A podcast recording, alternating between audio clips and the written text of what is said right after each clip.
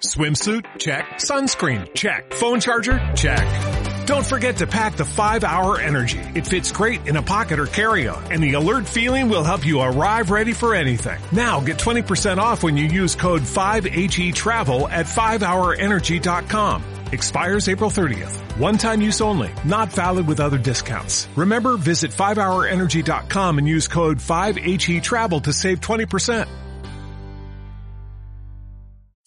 Aquí empieza a cuidarte, un programa semanal para ayudarte a sentirte bien.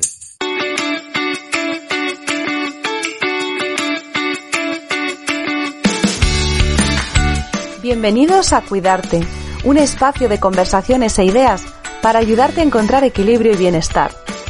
Soy Marta Reguero, periodista, coach, profesora de yoga y meditación. Quiero compartir contigo los recursos que encuentro en este camino, en el que aprender a escuchar nuestro cuerpo, mente y emociones. Porque solo desde este lugar de observación y aceptación surge la magia, y cuidar de ti se convierte en un arte.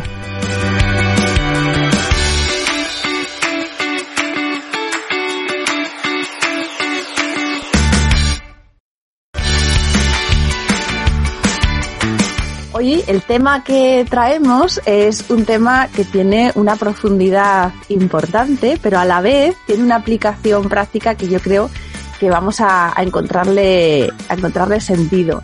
Es la mirada sistémica. Y así suena como algo complejo, pero nuestro invitado de hoy nos va a ayudar a desentrañarlo y a ver toda la riqueza que nos puede aportar tener esta mirada. La mirada sistémica es la forma de considerar al individuo no como algo separado, sino como parte del sistema que integra. Y esto mm, tendrá aplicación para entendernos a nosotros mismos, para entender qué nos ocurre, cuáles son nuestros patrones, nuestra forma de pensar que está ahí en nuestras raíces, porque eh, al final formamos parte de un montón de sistemas. Y para explicarnos este concepto, su aplicación, su profundidad, tengo la suerte de tener conmigo a José Manuel Sánchez. José Manuel Sánchez, presentarlo me va a resultar muy difícil porque es alguien a quien admiro y quiero muchísimo porque es uno de mis maestros, de una persona que me ha eh, abierto el camino del coaching, nos ha ido acompañando en estos primeros pasos como coaches. Y José Manuel, bueno, pues su currículum es muy amplio. Él ha sido, bueno, es licenciado en Derecho, especializado en Dirección de Recursos Humanos y a raíz de ahí una carrera muy larga como coach de personas, coach de equipos, es coach sistémico, pero además es psicoterapeuta gestal, es experto en constelaciones organizacionales y familiares y un etcétera muy amplio. Sobre todo, José Manuel lo que transmite es una pasión enorme por el desarrollo personal, tanto en lo personal como en lo profesional, y actualmente se dedica a, a formar, a ser formador de coaches, es codirector del Centro de Estudios del Coaching y profesor de meditación, es mi profesor de meditación. Así que bueno, José Manuel, tengo que parar para no alargarme con, con, tu currículum. Muchas gracias por estar aquí. Bienvenido. Muchas gracias a ti, Marta. La verdad es que cada vez que me, presentan, los años van acumulándose, ¿no? Ya tengo 54 y como que me agobia mi propio currículum, ¿no? Soy un ser humano normal y corriente, tan perdido como los demás, buscando su camino, ¿no? Y bueno, eh, y en este sentido aquí estoy dispuesto a, aportar lo que a los oyentes, aquello que pueda, a medida de mis posibilidades, ¿no? Encantado de estar aquí. Pues te lo agradezco muchísimo porque además la agenda de José Manuel es complicada, pero nos ha hecho este hueco que yo agradezco un montón. Y además yo tenía muchas ganas de, de hablar de esta mirada sistémica porque fue uno de los grandes descubrimientos que cada vez me tiene más enganchada porque nos ayuda a entendernos, nos ayuda a entender porque al final no nos comportamos igual cuando estamos formando parte de un sistema que de otro, cuando estamos ejerciendo un rol o estamos ejerciendo otro. Y para que nuestros oyentes entiendan a qué nos referimos con la mirada sistémica, ¿cómo lo presentarías o cómo definirías qué es? Bueno, eh, el ser humano es un ser que está siempre en relación con algo. Nosotros no somos seres aislados. El simple hecho de respirar es intercambiar aire con el, con el entorno, eh, comer, la presencia de otros algo que nos influye. Por ejemplo, si uno está sentado en una sala de espera, por ejemplo, de cualquier sitio del médico y está uno solo, está allí con las revistas, igual se sienta de cualquier manera, y de repente entra otra persona y el universo cambia, a pesar de que sea una desconocida o un desconocido. Y ya uno no se sienta igual, empieza a pensar en cómo es verse a sí mismo desde fuera, eh, igual se coloca mejor la ropa, y no digamos si esa persona empieza a tener para nosotros un cierto interés, aunque sea un interés así como abstracto. Igual es una, eh, una persona de otro sexo que nos atrae, nos resulta en ese momento interesante, entonces queremos aparentar algo más, nos colocamos en nuestra mejor versión y todo esto ha sucedido con un perfecto o una perfecta desconocida o desconocida. Entonces, la mirada sistémica es mirarnos como elementos de un conjunto, de un sistema, que pertenecemos todos a muchos sistemas, y si la relación con este desconocido o desconocido de la sala de espera ya tenía este impacto, imaginémonos hasta qué punto hay un impacto con los miembros del sistema al que yo pertenezco, hasta qué punto me influyen, hasta qué punto me influye lo que piensa mi sistema de mí, hasta qué punto eh, la necesidad de, de que yo no me quede fuera de mi sistema. Todas estas cosas limitan nuestros grados de libertad. En un plano inconsciente nos están forzando o favoreciendo o limitando comportamientos. Yo ya no soy tan libre como creo de comportarme, porque hay una serie de cosas que tienen que ver con lo que mi sistema espera de mí, o los sistemas esperan de mí. Y bueno, esto lo hemos vivido todos eh, cuando éramos jóvenes, ¿no? Adolescentes, ¿no? Si la pandilla decía a todos, a que no os atrevéis a hacer tal cosa, pues tocaba hacer tal cosa, solamente por seguir formando parte y no ser señalado como el único que se queda afuera, ¿no? Esto ya es una muy simplona, pero es una explicación de esto, ¿no? Entonces, esto, nos pasa constantemente con todos los sistemas a los que pertenecemos. Porque pertenecemos a la vez a muchos sistemas, a nuestra familia, a nuestro trabajo, simultáneamente. Sí, eh, una manera de medirlo de una, manera, si quieres, un poquito burda, ¿no? Sería abrir el WhatsApp y mirar la cantidad de grupos que tenemos. Todos esos son sistemas, ¿no? Tenemos nuestro sistema de origen en el que hemos nacido, el sistema a lo mejor más familiar cercano con nuestra pareja y nuestros hijos, eh, tenemos el sistema a lo mejor de la familia más amplia, donde están los primos, tíos, sobrinos, hasta, hasta incluso parientes políticos, ¿no? Luego tenemos el sistema del colegio, los sistemas primarios que llamamos, a los que hemos acudido, eh, está el sistema de, las, de, los distintos trabajos, la comunidad de vecinos, los compañeros con los que jugamos al pádel, las compañeras o el sistema de los que somos dueños de perros y nos vemos en el parque. Todo esto son sistemas, todo constantemente, unos dentro de otros, entrelazados y generan una como una malla compleja de relaciones que actúan en nosotros en un plano inconsciente, pero que tienen un efecto. ¿no? O sea, cuando hablamos de, tener o de abrirnos a esta mirada sistémica para poder sentirnos mejor, que es el objetivo que nosotros perseguimos aquí en Cuidarte, entiendo que hay sistemas que de manera inconsciente han marcado muchos de esos patrones que a veces decimos, ¿por qué hago siempre lo mismo? ¿Por qué tengo esta tendencia? Y parte de sentirnos bien es entendernos y, saber lidiar con, todo eso. ¿Hay sistemas entonces que nos marcan más que otros? Sí, eh, del sistema que más nos marca, obviamente, es el sistema de origen, no solamente por la carga que supone que como seres humanos hemos sido lo mismo que nuestra madre, que esto no es trivial. O sea, hemos sido el mismo ser que nuestra madre, indisoluble. Durante un tiempo hemos sido lo mismo y luego ya nos hemos empezado a individualizar y a separar. Entonces el sistema de origen nos marca muchísimo porque es el primer sistema. Y para nosotros, lo primero que se marca en nosotros, nuestro cerebro tiene la tendencia a confundirlo con que es verdad. Lo primero es verdad. Y no tiene por qué, pero es lo primero y lo identificamos como verdadero. Se queda como muy marcado. ¿no? Entonces, en este sentido, el sistema de origen, al ser el primer sistema, marca muchísimo. Y luego están los llamados sistemas tempranos, que es el colegio, en primaria, la primera vez que vas y te relacionas, los, los primeros amigos del entorno cuando somos pequeños. Estos son los sistemas que más, que más marcan. Mm, sería importante entender por qué marcan los sistemas a las personas, ¿no? Y ahí, si me permites un momento, yo creo que va a ser bastante esclarecedor entender que esto tiene que ver con nuestra biología y que, y que es algo preverbal, algo previo a lo que podamos intelectualizar. Esto sucede a un nivel celular y a un nivel muy primitivo, digamos así, muy animal, ¿no? En el buen sentido de la expresión, pero muy animal, sí. Eh, y es el hecho de que cuando nosotros éramos los primeros homínidos, los primeros seres hace miles de años, ¿no? Este, empezando a poblar la Tierra, el concepto de grupo era lo mismo que sobrevivir Es decir, uno no podía plantearse una supervivencia a largo plazo de manera individual. Era demasiado hostil el universo. Es como imaginar ahora una gacela en medio de la sabana africana sola, pretendiendo sobrevivir, en vez de amparada por la, fuerza del rebaño.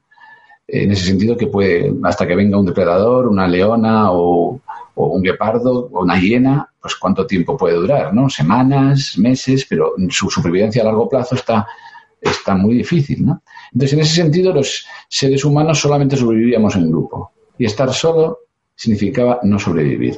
Y esto generó una necesidad biológica profunda que aún conservamos porque nuestro, nuestra biología es prácticamente igual, nuestro cerebro es muy similar, nuestro cerebro reptiliano, que es pertenecer. El hecho de tener un lugar, de pertenecer, de tener un sitio, un lugar seguro, un lugar estable, un lugar rodeado del grupo, esto es imprescindible para los seres humanos a nivel biológico. Y la pertenencia es lo que nos marca. Cuando tú dices, algunos sistemas nos marcan, nos marcan más que otros, naturalmente, porque el hecho de no pertenecer a tu familia, la, idea de que seas como expulsado de tu familia es algo insostenible. Y en algunos casos ha habido tensiones, ha habido exclusiones y la gente vive desde ahí un gran sufrimiento. Pero, pero no hace falta irse a la familia. Si tú vas al trabajo, por ejemplo, eh, uno de los casos de moving que se puede denunciar es que en el trabajo te dejen en una esquina te paguen, todo muy correcto, y te digan, tú lee el periódico, a ti no, hay trabajo para ti. Te vamos a pagar igual, pero tú te quedas en la esquina, te traemos un periódico y te lo lees. Esto es denunciable.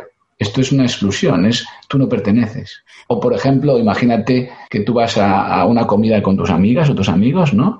Eh, y llegas allí y todos se ponen a hablar de qué bien lo han pasado el fin de semana esquiando. Y tú no tenías ni idea de que había esa reunión para esquiar y todos hablan con naturalidad y, hasta que tú dices, pero bueno, y, pero ¿cómo no me habéis avisado? ¿Cómo no? Y todos, pues no, no, no consideramos necesario avisarte, tus amigos de siempre. Y te contestan así, no, no, no, no, nos pareció que no, ¿para qué? Hemos ido bien todos los demás, pero yo me he quedado fuera, es la única que me he quedado fuera o el único. Y todos sí, y claro, la sensación de calor interno, este calor que nos entra a veces por dentro cuando estamos fatal, la sensación de ¿pero qué es esto? O sea, me están haciendo una broma y una cámara oculta, yo no puedo, probablemente no aguantarías ahí. Si realmente sientes que es en serio, si, si enseguida no se destapa la broma y te dicen que no hemos estado en ningún sitio, tonta, que esto es mentira, sino que realmente continúa la situación y se va volviendo cada vez más seria, lo más probable es que la persona o empezase a chillar, a insultar, o se iría, se levantaría y se iría, no lo podría soportar. Fijaos la sensación, esto es la exclusión. Entonces la necesidad de pertenecer es absolutamente nuclear y todo lo que amenaza nuestra pertenencia nos afecta y limita nuestra libertad. Estamos dispuestos a renunciar a mucho con tal de pertenecer. Y en ese sentido, le podemos decir a los oyentes que hagan un ejercicio y es piensen en un grupo, un grupo que les importe, amigas, amigos, lo que sea, un grupo, y digan, y, piensen, yo con tal de pertenecer a este grupo renuncio a, y empiecen a escribir. Y seguramente aparecerán cosas, algunas elegidas muy libremente, yo renuncio a hacer lo que me da la gana porque también me importa lo que quieran hacer mis amigas. No vamos a hacer siempre el plan que yo quiero. Pero empezarán a aparecer también renuncio a cosas más o menos, vamos a decir, las legítimas o que me gustaría tener y que renuncio porque, pues renuncio a ir a bailar porque a mis amigas no les gusta. Entonces me quedo sin ir a bailar. Que podría irme sola y, pero cuando voy con ellas pues me aguanto y cosas así puede ser más o menos tontas. ¿Puede, haber renuncia, puede haber renuncia de ese tipo en el que estemos renunciando a una parte de nosotros. Pues, por ejemplo, yo renuncio a ser mandona porque en mi familia yo soy la, la buena, la que se porta bien o algo así que tengamos. Absolutamente. Es decir, por eso a tu pregunta, ¿no? que me he extendido un poco, ¿no? pero a tu pregunta, hay algunos sistemas que nos marcan más que otros. El sistema de origen cuando somos muy pequeños, entre los 3 y los 7 años, tenemos mucha conciencia de que no vamos a poder sobrevivir nosotros solos. Los niños saben esto. Y entonces necesitamos que nuestros padres nos quieran, nos cuiden y nos arropen. Y entonces buscamos cuáles son los criterios de pertenencia ahí. ¿Cómo me van a mirar más? Y entonces si yo veo que mis padres entre sí, me lo invento, ¿no? Discuten mucho y yo pienso, entonces yo aquí no puedo tener ningún problema. Yo tengo que ser una niña buena que lo hace todo bien. O un niño bueno que saca muy buenas notas, lo hace todo bien para no traer más problemas. Ese es mi criterio de pertenencia. Gracias a eso tengo un lugar, que es el de la niña o el niño bueno, y mis padres me dicen que muy bien, que muy bien. Entonces desde ahí yo salgo al mundo y ya no me permito ser desleal a eso. Entonces ya tengo que ser el bueno. Y si tengo una ganas por dentro de hacer algo, me lo reprimo. Y me gustaría ser más libre, pero no lo soy porque yo soy el responsable. Y todos mis amigos salen por ahí y todos se ponen a beber, o mis amigas, y yo entonces no, yo no bebo porque yo soy el que eh, al final va a conducir de vuelta, en vez de decir que lleve otro el coche. No, venga, ya llevo el mío, yo no, yo, yo no bebo, yo... Son pequeños detalles que luego se hacen más graves. Yo soy el que sea un montón de horas en el trabajo, yo no pongo un límite a mi jefa o a mi jefe, y así va la vida, ¿no?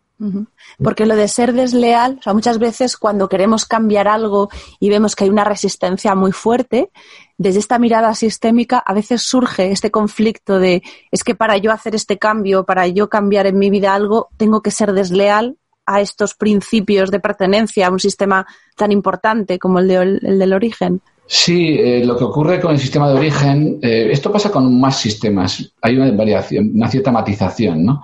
Con el sistema de origen lo que ocurre es que nosotros confundimos, por una cuestión de amor, que llamo yo, o que se llama en sistémico amor ciego, ¿no? Confundimos cubrir o cumplir las expectativas de otro con quererlo. Si yo te quiero, cumplo tus expectativas. Si yo te quiero, yo cargo con tu mochila. Y a esto llamamos lealtad también. Entonces, ser leal, por ejemplo, con mamá o con papá es cubrir sus expectativas. En este caso, como decíamos, por seguir con el ejemplo, la niña buena o el niño bueno. Entonces, si yo de repente quiero hacer algo distinto, tengo que siento en mi interior de una manera muy celular que entonces me convierto en alguien que mamá o papá reprobarían. Entonces me convierto en alguien desleal. Entonces no lo hago. Y a veces crecer significa distinguir entre quererte y cumplir tus expectativas. Y continuar queriéndote, pero a partir de ahora aceptar o sostener tu mirada enjuiciadora porque no estoy haciendo lo que tú quieres. Y, por eso se dice muchas veces que todo crecimiento supone ser desleal a algún sistema, porque es romper con el statu quo del lugar en el que yo estaba y hacer algo distinto. Y sostener, digamos, con bueno, con, el coraje del crecimiento, sostener la mirada enjuiciadora de los que no comparten eso. Y esto pasa también en otros sistemas. Una vez que ya nos vamos a sistemas eh, más amplios, no solamente el sistema de origen, pues estar en un trabajo y, de repente que, no sé, me lo puedo inventar, ¿no? tuve un caso, por ejemplo, más que inventarme, iba a decir un caso evidentemente abstracto, mezclando distintos casos para no hablar de ningún cliente en concreto, en el que había una, dentro de un grupo de, personas muy técnicas, de personas muy del mundo así más ingeniero, ¿no? Eh, que eran todos hombres, y en el equipo entró una mujer. Y entonces uno de, mi, cliente era uno de los hombres. Y entonces mi cliente tenía dificultad porque le parecía valioso el trabajo de esta mujer, pero todos los hombres se defendían de ella, hacían piña y la criticaban. Y entonces él sentía que también la criticaba para no perder el apoyo del resto del grupo, pero que en el fondo no lo sentía. Y tuvo Después, a lo largo del proceso de coaching, reunió el coraje de enfrentarse con, sus, compañeros y decir, pues yo no pienso esto y yo la voy a defender. Claro, ¿esto qué, consecuencias tuvo? Que al final eran todos por un lado y ella y él por otro.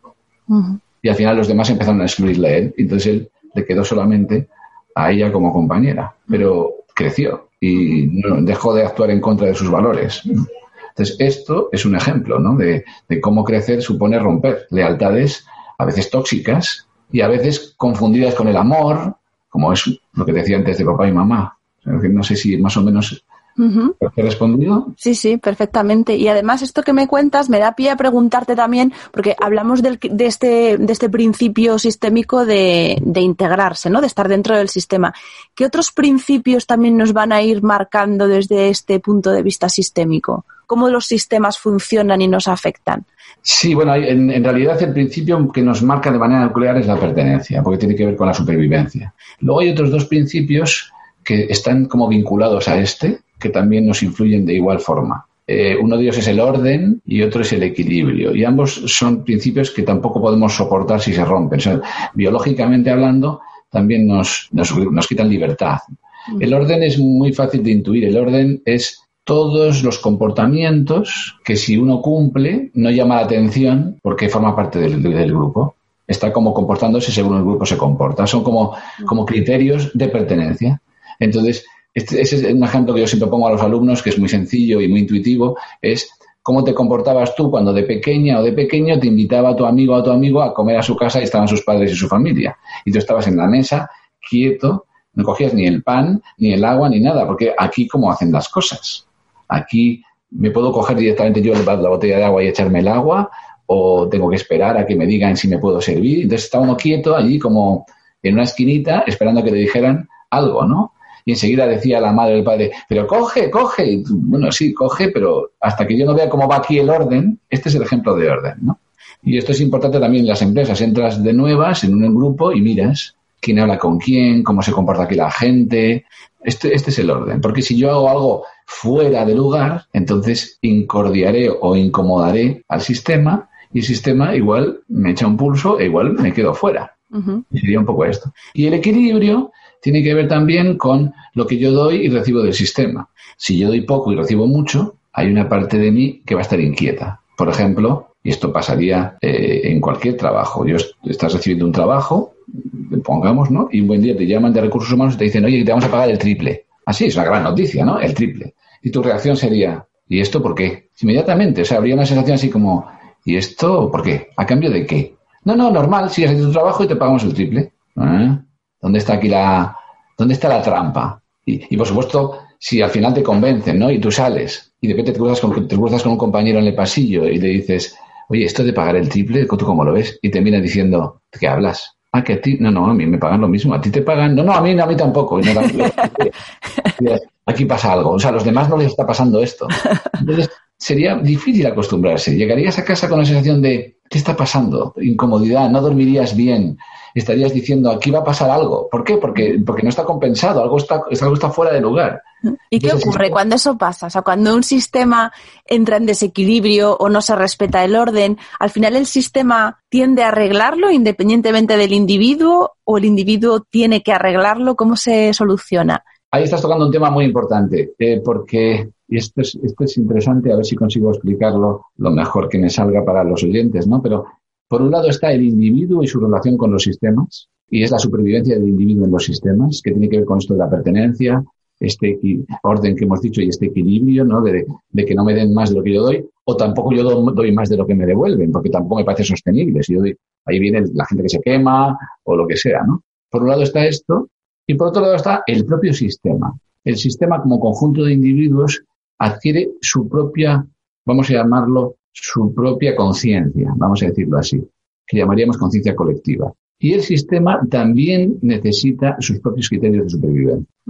Entonces, el sistema, el principal que tiene es cumplir su destino. Y para cumplir su destino, no quiere que las cosas cambien, quiere que sigan más o menos igual y, por supuesto, quiere estar completo, que no falte ningún elemento. Entonces, tenemos por un lado al individuo que necesita de los sistemas para sentirse seguro, en la conciencia individual, vamos a llamarla, necesita la pertenencia, el orden y el equilibrio, y por otro, por otro lado tenemos la conciencia colectiva, que lo que necesita es cumplir su destino, que las cosas no cambien y se mantengan siempre igual y que todo esté completo, que no falte nadie.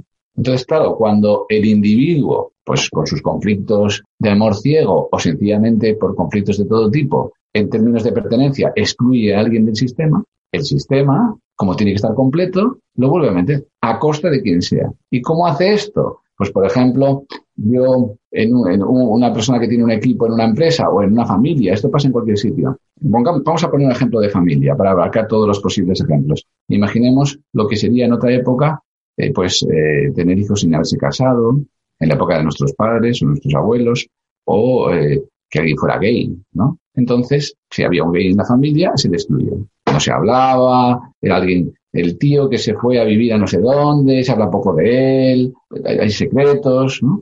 Entonces, normalmente, esto, el sistema, como se ha excluido a un elemento y se ha excluido su energía, vuelve a meter la energía. ¿Cómo lo hace? Pues una nueva persona del sistema que acaba de nacer resulta ser gay o resulta ser llamativamente diferente de alguna manera. en, una empresa, digamos, en una familia donde todos son empresarios y todos son eh, políticamente muy derechas, sale alguien completamente revolucionario de izquierdas. Es decir, la ruptura que supone ser diferente, el sistema la va a volver a meter.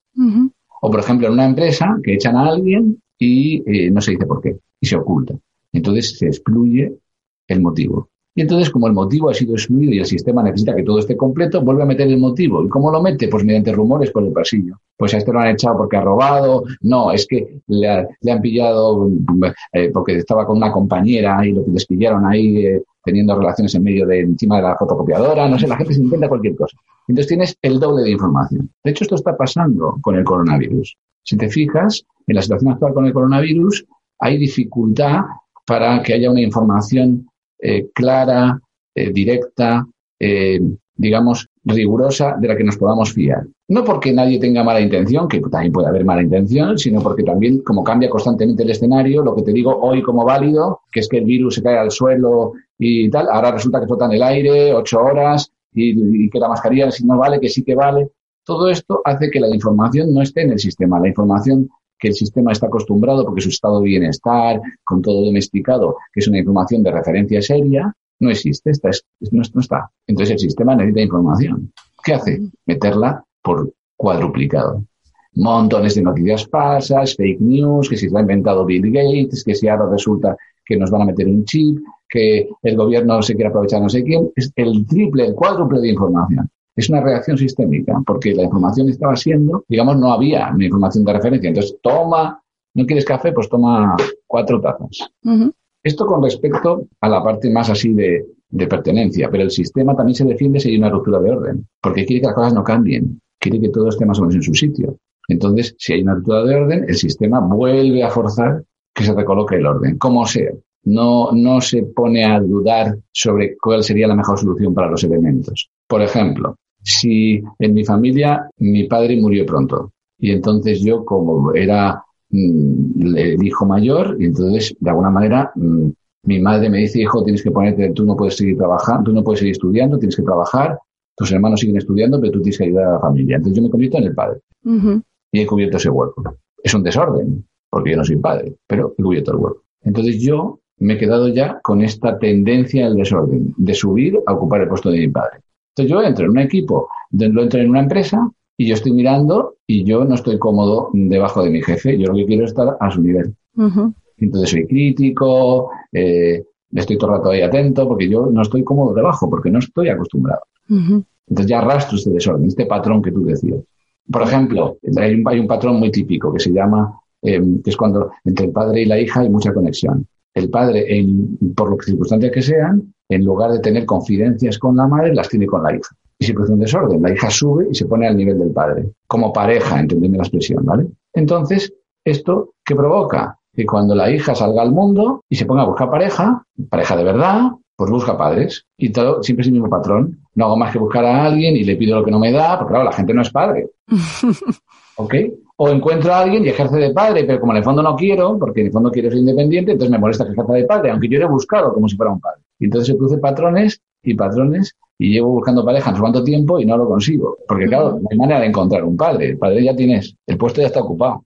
Entonces no hay manera. ¿Y, cómo, y todos estos ejemplos, por ejemplo, este último que has puesto, que lo vemos muy tangible, para que eso del sistema no sea algo que, que parece distante, sino que nos vemos reflejados cualquiera en nuestras relaciones familiares o personales, ¿Eso cómo nos ayudaría a solucionar eso o simplemente siendo consciente ya nos ayudaría a sentirnos mejor, a tener herramientas para poder elegir que queremos trascender eso? Sí, bueno, la, parte positiva de esto es que la fuerza del sistema es una fuerza inconsciente, que nos atrapa en el inconsciente y nos atrapa por nuestras necesidades más profundas que te decía antes que suelen ser relacionadas con el amor, con la necesidad de ser querido y con esta, este amor loco, ¿no? O el amor ciego, ¿no?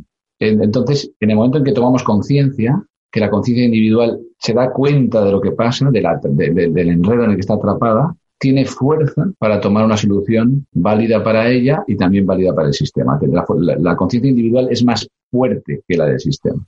Pero para eso tenemos que ser conscientes. En el nivel inconsciente estamos totalmente atrapados. Un ejemplo sería si tengo un montón de, leyendas por los pasillos de qué ha pasado con la persona que he despedido y tengo un montón de, de información y de bulos y de todo tipo de cosas, ¿no? Entonces el líder de la organización o la líder de la organización puede reunir a la organización y decir, me doy cuenta de que me he equivocado y que no he dado las razones adecuadas para despido a esta persona. Y esto ha provocado mucho revuelo y mucha inseguridad y muchas informaciones que no son correctas. Así que os pido disculpas y os explico los motivos. Y además esta persona eh, ha hecho un buen trabajo hasta el final en donde las circunstancias ya no daban pie a continuar, pero hasta ese momento esta persona hizo un trabajo legítimo y seguirá en nuestra historia. No va a quedar excluido. Esta persona va a seguir en nuestra historia, forma parte de nuestra historia, aunque ahora ya no continúe y le agradecemos su, su participación y aportación. Entonces en ese momento el sistema se relaja, porque ya está completo, porque lo que quería es que se viera a esa persona. Se relaja y entonces ya las personas pueden dejar de, criticar por los pasillos eso. Siempre podemos encontrar un lugar. ¿okay? La, la, la, mujer que buscando pareja siempre está buscando a su padre, lo que tiene que hacer es tomar conciencia de cómo hay una parte de ella que es la niña que está en, ese, en esa conexión con su padre y, que, y cómo esta, esta mirada que la niña está buscando, ¿no? Eh, no se la puede dar, dar, nadie, solamente se la puede dar su padre y entonces que la busque en su padre, aunque sea adulta o aunque ya no esté. Y que desde ahí a la pareja le busque, la, la busque de igual a igual. O sea que el, darle visibilidad a estas cosas incompletas que quedan en los sistemas es un buen paso para que el individuo haga como las paces con el sistema o encuentre el lugar que elige ocupar. Eh, sí, eso está muy bien dicho. ¿eh? De hecho, de hecho en, en, sistémica decimos una frase que es una así como muy curiosa. Al principio la gente se queda como un poco así en estado de shock, pero que tiene que ver con esto que estás diciendo, que es los problemas no quieren ser solucionados, los problemas quieren ser vistos. Porque en realidad el problema no es más que el síntoma de esto que estamos diciendo. Entonces, el problema sería no encuentro pareja, el problema sería tenemos demasiados bulos por los pasillos en esta empresa y todo el mundo hace rumorología en vez de atender a, la, los cauces oficiales. Esto sería el problema. Entonces, cuando como terapeuta sistémico, como coach sistémico o como consultor sistémico entramos a, estos temas, la pregunta que nos hacemos siempre es, ¿este problema para qué es una solución en el sistema? ¿Qué es lo que está solucionando? Entonces, esto nos permite vislumbrar lo que hay debajo. Y cuando lo que hay debajo sale a relucir estos patrones, ¿no? Sale a relucir, uno puede descubrir, ah, lo que el sistema quiere es que no se olvide a esta persona que, que forme parte de la historia. Pongámosle en la historia. Ah, lo que el sistema quiere es que, eh, de alguna manera, esta niña que está ocupando el puesto de su padre, lo que quiere es que el puesto lo ocupe la madre. En realidad, lo que busca es que el puesto esté ocupado, que está ocupado por lo que sea, por la hija cuando ya está ocupado con la madre. Entonces, coloquémonos en el lugar de hija. Entonces, yo a qué le diría yo, que he tenido algunos clientes así, en este caso mujer, efectivamente, con el tema de la pareja, es una cosa que pasa a menudo, ¿no? Entonces, le digo, hago un trabajo con ella para que elija se elija. Y entonces, claro, entonces le dice a su padre, aunque ya no esté vivo, le dice, papá, dice, yo no soy la reina, la reina es mamá, yo solamente soy, en tal caso, la princesa. Y el hijo se elija, como me quedo en mi sitio. Y entonces ya puedo buscar a alguien que es igual. y como estamos hablando de cosas que tocan y, que, y que, al final es ir a la parte más inconsciente, estos gestos simbólicos, ¿no? Porque a veces en este tipo de, terapias se hacen declaraciones o buscamos de alguna forma representar.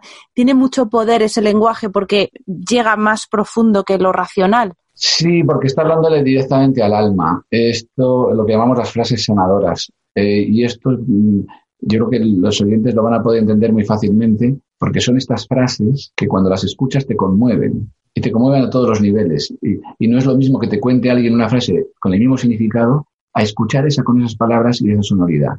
Son, como los cuentos. Los cuentos, los cuentos de hadas, que luego quedan un poco tergiversados por Walt Disney, pero los cuentos en su origen, los cuentos que venían contándose eh, de, de, padres a hijos, ¿no? de generación en generación, son cuentos que hablan al alma a través de una historia, pero están tocando directamente algo que directamente se resistiría a escuchar porque es como algo conmovedor. Entonces entran de una manera sutil y nos tocan. Esto todo el mundo lo ha vivido. Toca, pasa con algunas películas, algún momento, alguna simbología, alguna música, llega directamente y toca el alma. Entonces, eh, en este sentido, hay una frase, por ejemplo, que uno puede sentir claramente cómo toca el alma cuando estamos haciendo este acto de ser desleal, por ejemplo, con papá o mamá, para que poder crecer. Y entonces esta frase, la puedo comentar ahora, sería la persona que mire a su padre o mire a su madre y con todo después de haber declarado te quiero o gracias por lo que me has dado, ¿no? Eh, poder decir, por favor, mírame con amor porque voy a hacerlo diferente. Esta frase toca. Mm. ¿Notas? O sea, toca porque es, contiene todo en una frase. Contiene el amor, el respeto por los padres, por los ancestros, pero también contiene una, un permiso que me voy a tomar y mi deseo de que me mires con amor, pero lo voy a hacer diferente. No te estoy pidiendo permiso. Todo este conjunto, ¿no? Entonces, eh, la simbología es muy importante, tanto corporal como lingüística, como incluso la vibración de la frase. Entonces, muchas veces, incluso el cliente no siente eh, posibilidad de decir la frase, se siente muy lejos y entonces se le pide prueba de decirla a ver qué sientes. para, como, como, a ver qué te pasa si la dices, ¿no? Ya sé que te cuesta, pero como prueba a ver qué pasa, ¿no? Y entonces a veces toca, ¿no? El hecho de decirla. Y otras veces todavía no está preparado y entonces se le permite decir, aún no estoy preparado para decirte esta frase. Y ahí ya se, como que se coloca, ¿no? Sí, efectivamente son importantes las, las simbologías, las frases, y como pregunta de esta de la cuadratura del círculo, tú que sabes que yo le doy muchas vueltas a, al tema de la maternidad y que a mí me ha, me ha tenido siempre y me tiene siempre buscando ser esa madre perfecta, que a mis hijos no les cause ningún trauma. Eh, nosotros, como generadores de ese sistema de origen, cuando somos padres, les podemos evitar a nuestros hijos que vayan al mundo con esas cargas o intentar que sean equilibradas o estamos destinados a causar el impacto que sea y, y confiar en que ellos puedan resolverlo? Pues eh, me ha gustado mucho la segunda parte de tu pregunta porque efectivamente es así. Es decir, estamos condenados, si quieres, por decirlo de alguna manera, a causar el impacto que sea y a confiar que tenga los recursos para resolverlo. Es cierto que podemos influir. ¿Cómo? Pues sabiendo esto, procurar observarnos a nosotros mismos, ampliar nuestra conciencia, trabajarnos para que lo que transmitamos no sea extremo, porque hay maneras de influir, vamos a llamarlas inevitables y maneras de influir con un componente más traumático. O sea, no es lo mismo, y me voy a, voy a, ir a un ejemplo muy bestia, ¿no? Pero entiéndeme, no es lo mismo pegar a un hijo que gritar a un hijo que un día mm, se te escape un estate quieto. Y a veces el estate quieto puede haber causado un impacto muy grande, pero evidentemente no es lo mismo que, que, que chillarle constantemente o incluso agredirle, ¿no?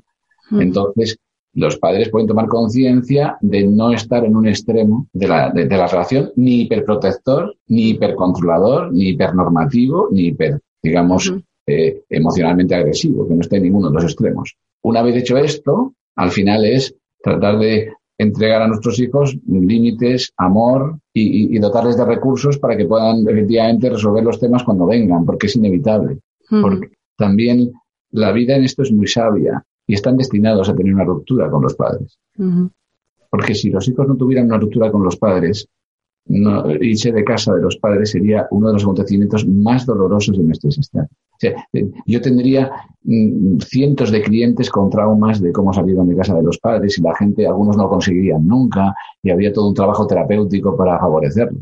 Pero esto no ocurre, nadie recuerda eso como, evidentemente es un momento para algunas personas más o menos doloroso, pero no lo recordamos como algo traumático. Es, porque la vida nos está empujando a esta ruptura. Este es el proceso de individualización. Y para eso tiene que haber una cierta discrepancia, es inevitable. Eh, es, el mundo, es el mundo real que nos empuja. Es como también, de alguna manera, las crisis sistémicas también tienen que ver con la evolución y tienen que ver con, crecer. Si todo estuviera en equilibrio perfecto, pues, pues no habría crecimiento ninguno. De hecho, el, si dos personas, mm, digamos que se relacionan como amigos, se dicen a sí mismo, oye, yo no te debo nada, yo te tampoco, estamos en paz. Eso suena como, bueno, si nos vemos bien y si no, pues, pues no pasa nada. En lugar de, bueno, pues te debo una, sí, sí, yo te invito a cenar a mi casa el próximo día, ¿vale? Tal, y así como que hay algo ahí que genera crecimiento, ¿no? Que genera relación, ¿no? Es como perseguir el equilibrio es algo evolutivo y es algo necesario. Alcanzar el equilibrio igual es, el fin. El fin. La muerte, desde luego, es un gran equilibrio. Pues yo creo, yo creo que esa lectura nos puede quedar como frase o como idea maestra de, por lo menos a mí, me hace entender muy bien este mensaje de, de lo sistémico o esta utilidad de lo sistémico para, por lo menos, tener esa mirada en la que ya pueda entenderme un poco mejor.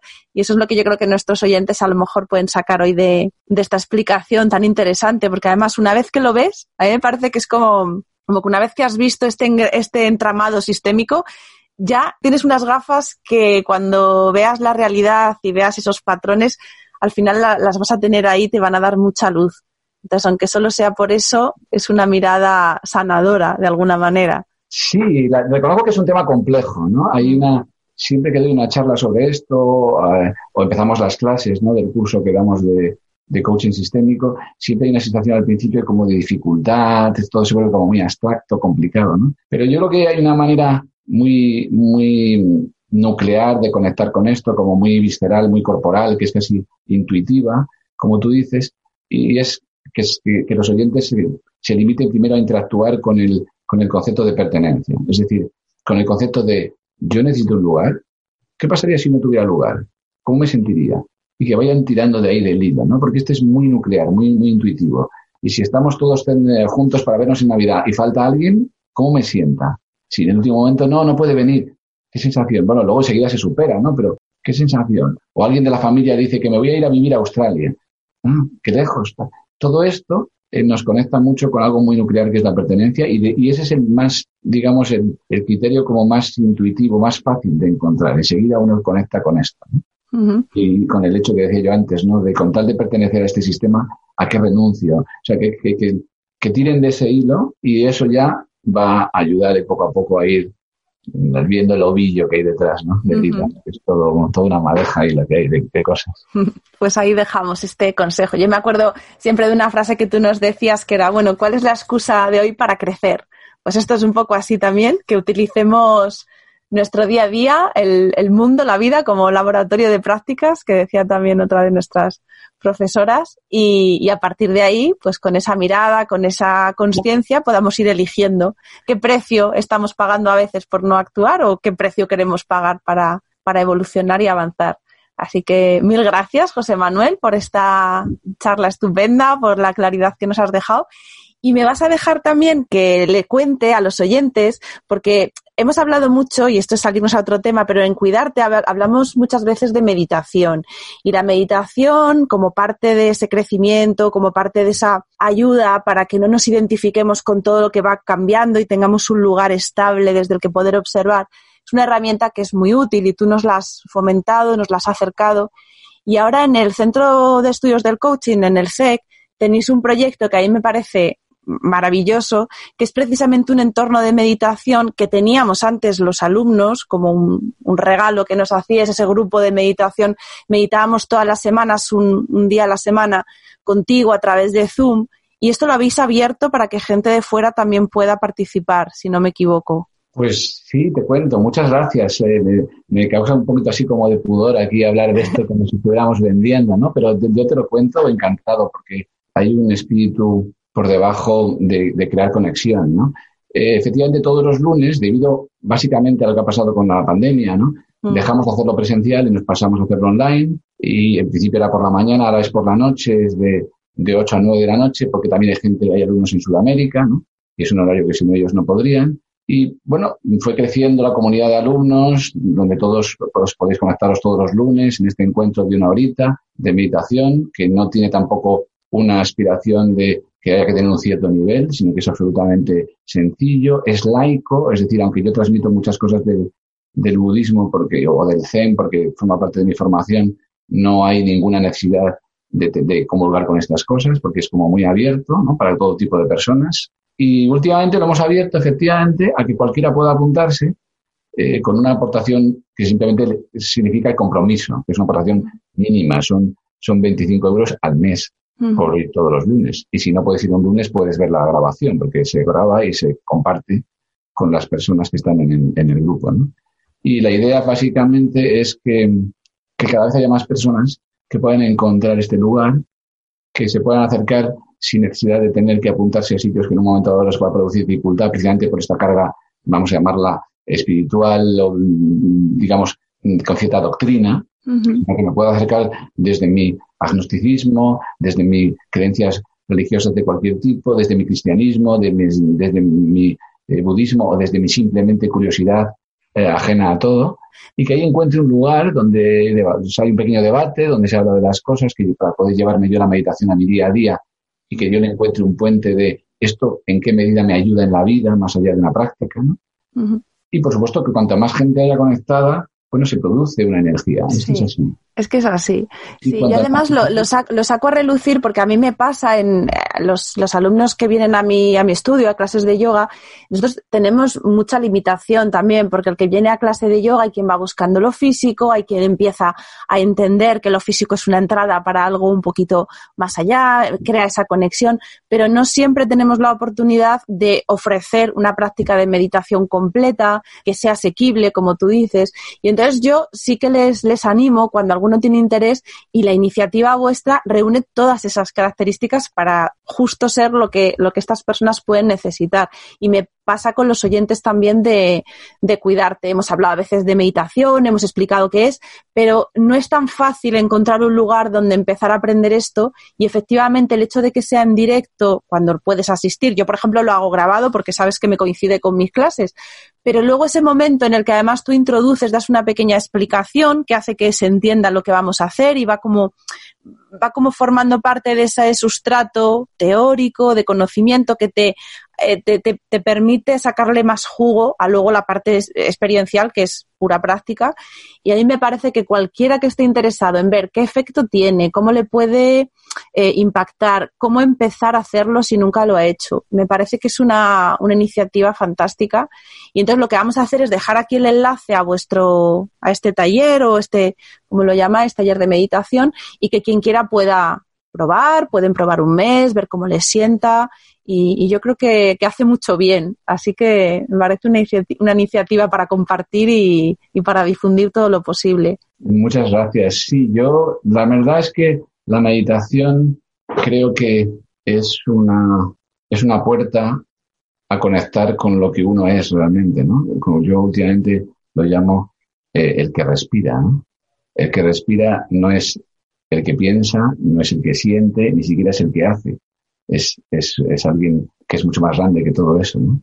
Y conectar con el que respira nos permite tomar conciencia de que muchas veces eh, podríamos pensar, sentir o hacer cosas distintas a las que por inercia, atrapados, estamos haciendo. Y esto solamente se obtiene a través de la meditación, porque es a través del cuerpo, a través de una serie de técnicas que uno puede abrir espacios en medio de esta especie de inercia para poder tener oportunidad de tener, de tener conciencia. Y yo creo que esto es importante y se vende de una manera muy, muy difícil porque la gente piensa que meditar es como una cosa muy relajada. Entonces, cuando empieza a probar y ve que es mm, un desafío, pues, eh, pues se viene abajo, ¿no? Cuando en el fondo es como ir al gimnasio, no tiene nada de relajado. Practicar, eh, foco, conciencia, entonces si uno va desde un lugar de allá que voy, con la energía y el coraje de me voy a intentar a esto, entonces los beneficios llegan. Pues ahí lo dejamos para que se y, y prueben.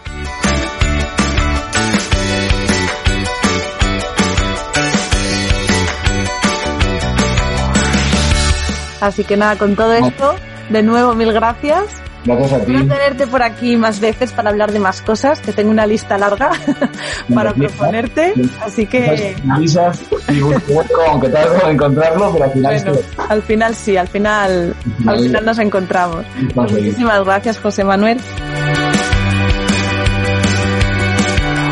Y, a los oyentes, pues como siempre os digo, cada jueves estaremos por aquí. Yo os invito al jueves que viene a seguir descubriendo juntos técnicas, sistemas, herramientas para poder sentirnos bien. Y, y hasta el jueves que viene, como siempre, un abrazo muy fuerte y cuidaros mucho.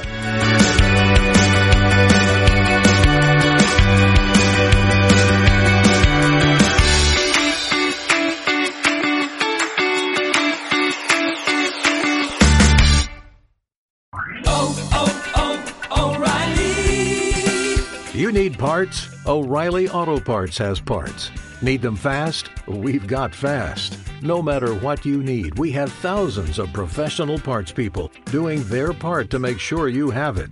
Product availability. Just one part that makes O'Reilly stand apart. The professional parts people. Oh, oh. oh